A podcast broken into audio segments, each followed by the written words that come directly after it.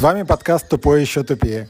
А, сегодня мы собрались в Риге вместе с Аркадием и Александрой, также с вами Саша, ведущий подкаста. А, и мы вместе разберемся а, с таким вопросом, как «Что делать, когда твой напарник неумный?» Нам этот вопрос прислали в студию, вот мы решили разобраться, что же делать. И сначала я хочу поприветствовать коллег, коллеги. Привет, привет. Здрасте, здрасте. И я предлагаю начать с разговора о том, кто такой умный, что это вообще за термин такой, э, какие у вас мысли?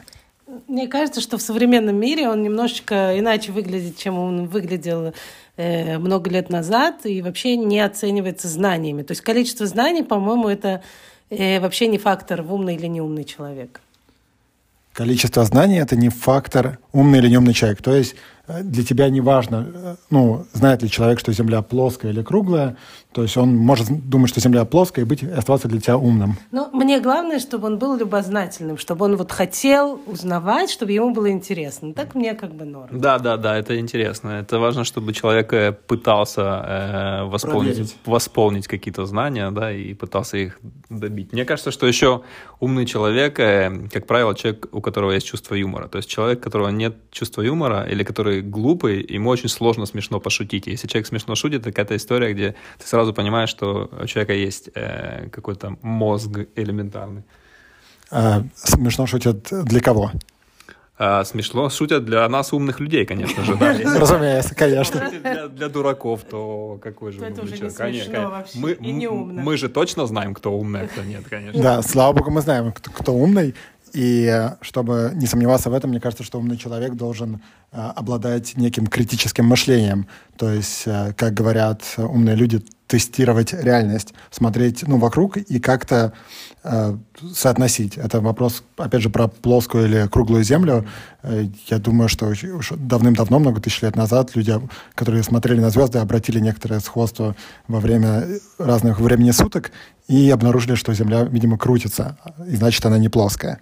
Но тут еще, мне кажется, входит тема э, критического мышления относительно самого себя, то есть какая-то самокритичность и, и поржать над собой да, тоже. Над собой и это очень-очень важно. Короче, ну, то есть мне кажется, что мы, как умные люди, тут вычислили, как определить брата своего умного или наоборот, 100%. Э, не брата своего туп, э, умного человека, не умного человека.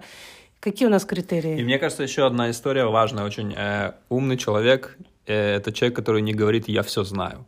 Потому что раньше когда-то казалось, что там в 15 лет тебе кажется, что ты супер умный, ты все знаешь, а чем дальше ты... Ты все э, понял, все типа понял, ты, жизни, ты да. прохавал жизнь самого... А чем, чем старше ты становишься, тем больше ты понимаешь, что ты, наверное, не все, не, не все понял, как бы, или все не понял, что чаще. Короче, то есть, если приходит человек и говорит, что он ничего не знает на собеседование, например, то берем. Берем, да, потому что перед нами явно образец Короче, умного человека. У нас есть критерии. Значит, если человек, ваш напарник, у него нет чувства юмора, он э, не любознательный, он ничего не знает и знать не хочет. Или знает что-то и считает, что он уже знает все, поэтому больше знать не да. хочет ничего. А также не, не, не, не готов э, поржать и не обладает критическим мышлением, то, видимо, видимо, вам не повезло. Видимо, вам не повезло. И теперь возникает вопрос, и что же с этим делать? ну, вопрос. Да, Отличный. потому что реальность такая, что никто не застрахован. Э, а работать надо. У меня есть, э, у меня есть один э, уникальный для меня инструмент. Самое важное в этой ситуации – глубоко дышать. Дыхание очень важно в ситуации, когда вы встречаете группового человека. Очень глубоко вдохните и подумайте о чем-нибудь красивом, о фламинго. А, отлично, Аркадий. Скажи, а ты сам придумал эту технику дыхания или Конечно, конечно. Я сидел вместе со своим чувством юмора умного человека и, и придумал... Напарником. И напарником. То есть он, он, что-то говорил, а ты дышал. Я, дышал в него. Э, короче, это то, что можем делать мы сами. Что мы можем сделать с напарником, собственно? Да, потому что когда мы делаем дыхание, мы, мы как бы защищаем свой организм от стресса, да, потому что перед нами вот явилась такое, вот такая проблема. Вот. Да, да, именно. Напарника мы, мы можем как бы взять это как такой челлендж и сказать, мы сейчас этого неумного человека превратим в умного.